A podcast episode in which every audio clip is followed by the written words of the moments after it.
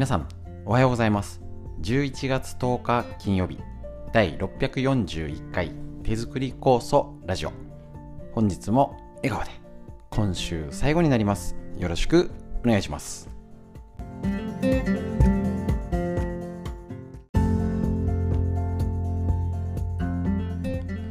こちら手作り酵素ラジオは埼玉県本庄市にあります芦沢治療院よりお届けしております。私の母親が手作り酵素を始めて35年以上経ちまして北海道帯広市にあります。十勝金星社川村文夫先生に長年ご指導をいただいております。こちら治療院ということで酵素の勉強会仕込み会ただいま秋の真っ最中ということでやらせていただいております。とこちら手作り酵素ラジオという名前ですけれども、えっと、酵素酵素酵素っていう弁当よりは、えっと、酵素芋を作ってる方が、えー、よりよく、ね、酵素が発揮できる体づくりのヒントですね。お届けすべくフリーの話で季節ごとのその時に今これ気をつけようねってもう天気のことばっか言ってますけど。はい、そういうことだったり、えーとね、大人から子供まで元気にしたい脳のこと。みんな知りたい東洋医学の知恵というラインナップでお届けしておりますので、こそ初心者の方に優しいというかね、のためのっていうふうにちょっと軸足は置いておりませんので、ご了承ください。ということでね、とはいえね、あの友達や家族でこういうの知ってたとかって情報が共有できるものですね、お届けしていきたいと思いますので、ぜひともよろしくお願いします。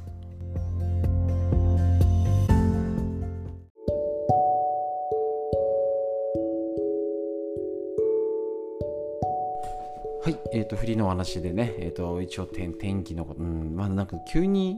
温度下がってだいぶ寒くはなってきた感じがするんですけど、日差しがなんか高いですよね。これから寒くなってきた時、ぐっときます。とりあえず、えー、もうなんか今が秋なんだか冬なんだかすいません、ちょっとよくわか よくわかんないという。秋ということにして、まあ、いきなり真冬なっちゃうのかな。まあいや、秋っていう設定でお話ししてちょっと東洋医学の知恵にかぶるんですけど今呼吸器系がえっ、ー、と来やすい肺ですね。ここが、えーと、調子悪くなりやすいよっていうのでちょっとここをポイントにですね。あの酵素飲んでても呼吸器系今喘息とかねちょうど治療できあ酵素作りで喘息の方来てって言ってねあの肩周りこうするといいよって言ったんですけどちょっと東洋医学の知恵のことになるんですけど、えー、とこちらみんなの増活えっ、ー、と陰聖華先生ですかね。五臓を除き生かす関心非廃人ということでね東洋医学のことをお話ししてて、えー、とこちらの本ですね。ワニブックスより出てる本からえーと、よくこれね私治療にもね今までも何度もご紹介してるすごいかあの東洋医学の5行式体表っていうのでこの秋にねもうすぐ冬になっちゃうと思うんですけど一応秋のこういう体の変化自然との関わりあるよねっていうのとってもねあのー、大事なことだと思いますのでちょっとかいつまんでご説明します。肺はあのー、肺のの肺ですね。体の重要な気を司ります。エネルギーって捉えましょう。呼吸を通じて古くなった気をエネルギーを吐き出し新鮮なエネルギーを取り入れて体の中にエネルギーを入れ替えます。この時肺は異物を取り除くフィルターの役目となるってことなんですね。面白い。体内に取り込まれた取り込まれたエネルギーは非胃腸系で運ばれたエネルギーの元となる。性を乗せて要はえーと、呼吸とともに食べたものでのエネルギーを一緒に乗せて全身に運ぶ働きあるんですね。で機能を助ける。さらに気道や皮膚にまで送られて潤いやバリア機能を高めてくれると考えるんですね。また肺には体内の水を動かす働き水道管のような管が体の中に張り巡らせている液体ね、いろんな液体って捉えましょう。体液を巡らせる作用によって余分な水分を汗にして体外に出したり不要となった水分を腎臓に下ろして外に出すよっていう働き。これが肺の持つ働きって言い方してるんですね。なるほど。で単純に、えーと、例えばこれあのグループ分けしてこういうふうに合うよねあるよね当てはまるよねっていうのが例えばえっ、ー、と目ええーと、眼心皮目下口鼻鼻とかですね。はいあのー、まあ肺と鼻は一緒の感じですけど要は呼吸器系が弱いと鼻づまりとかになるとか皮膚ね、あの逆にあの呼吸器系が高まるっていうと寒風摩擦皮膚からっていうと例えばねこういう背景が弱いだったりだからアトピー皮膚系が弱い方は喘息にもなりやすい。相反する。一緒にはならないですけどね。だったり肺が、えっと、対応するって真夜中の3時から5時って言われてるんですね。でうちの子夜中に起きてっていうのこの時間帯だったり結構するんですよね。明け方前。結構当たるんですね。で肺と大腸がつながってるねナックル同じグループなのであの呼吸器系が悪かったりまた便秘するとか。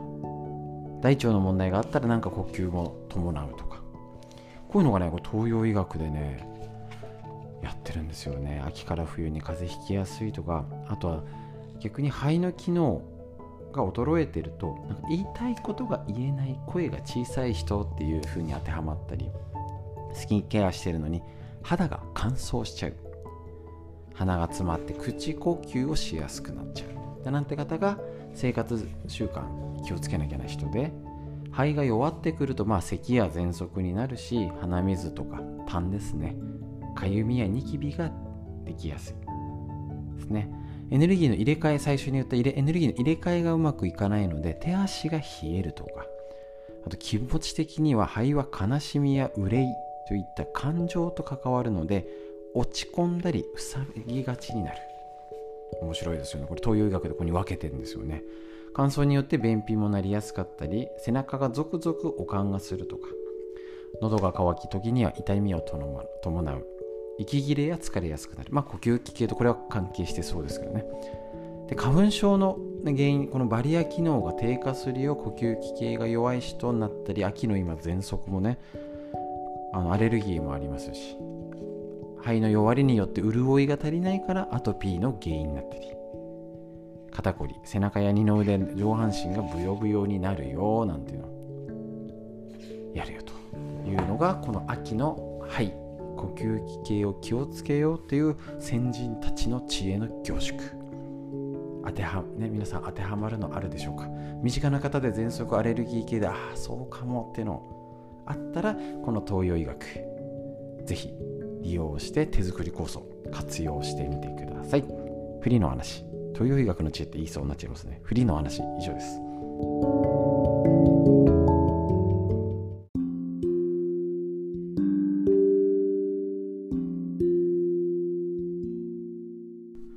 続いて認知症予防の第一人者が教える脳にいいこと辞典白か白沢拓司先生監修の本当に聞くことだけを集めましたということでこちらお届けしております。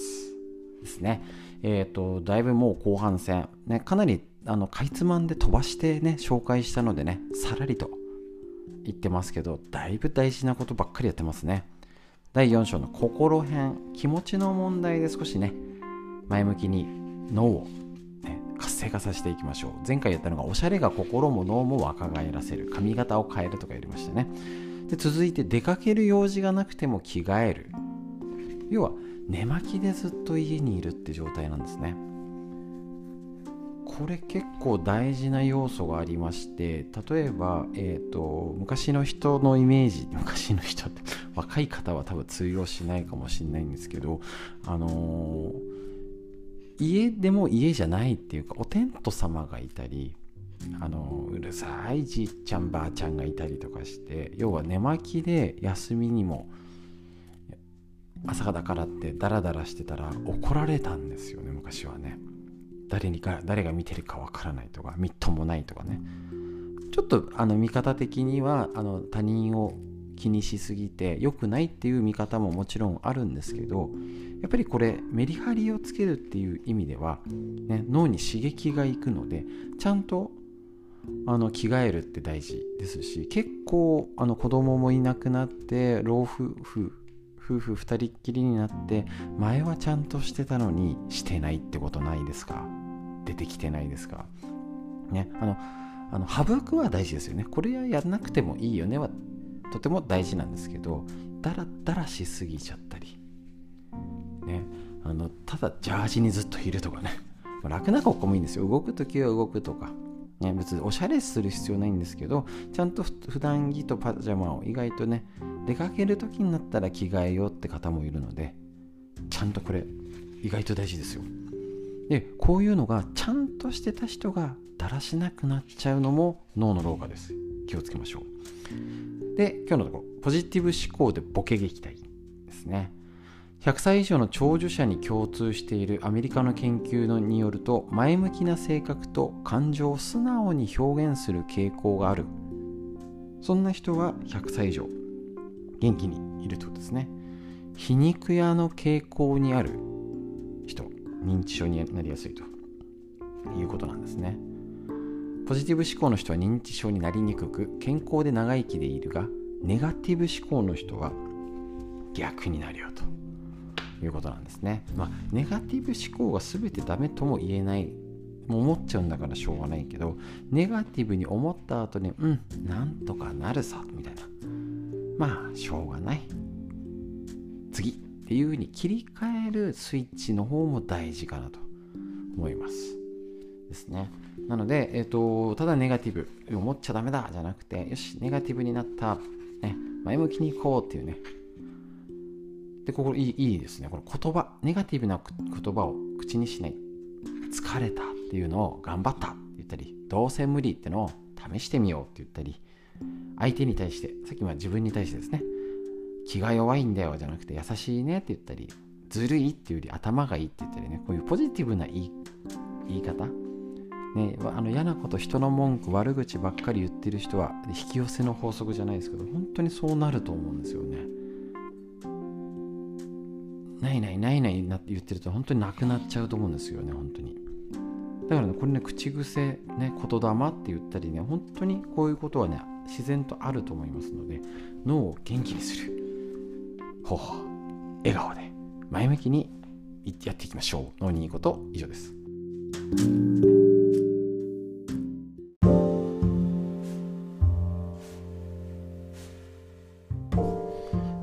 東洋医学の知恵緑薬品漢方堂の毎日漢方。体と心をいたわる365のコツ桜井大輔先生の夏目社よりお届けしてこちらから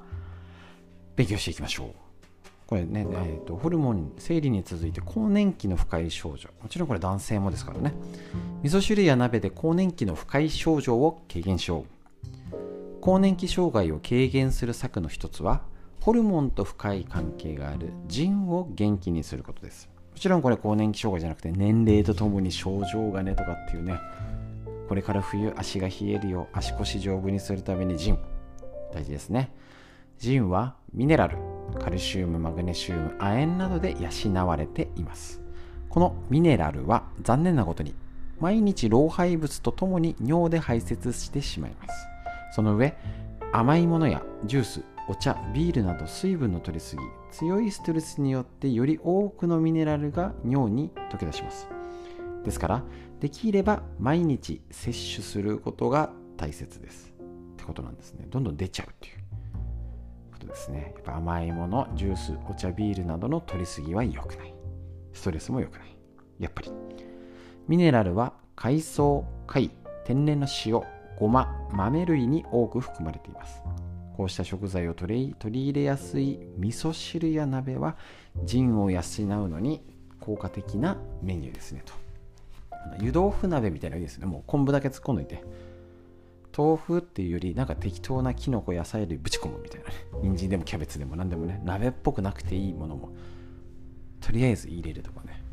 あれ意外となんかあのー、なんだっけ厚揚げとかあのー、なんだっけ。練り物のやつ。練り物のやつって。あれとかねあの煮物で使い忘れててなんか1個余ってたんで鍋に入れたら意外と美味しいんですよね。出汁が出てね。そういうのでいろんなね、まあ、ほっこり心も体もあったまる食事心がけてとっていきましょう。という医学の知恵以上です。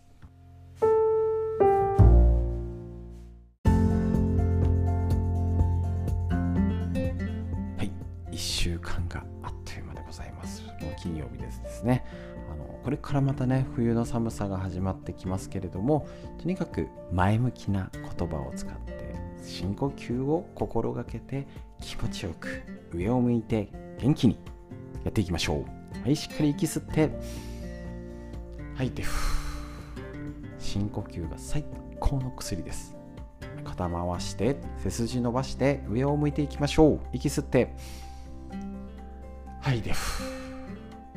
素敵な一日が始まりました皆さんにとってよりより良い一日より良い週末をお過ごしください本日も今週もお聴きくださいましてありがとうございました。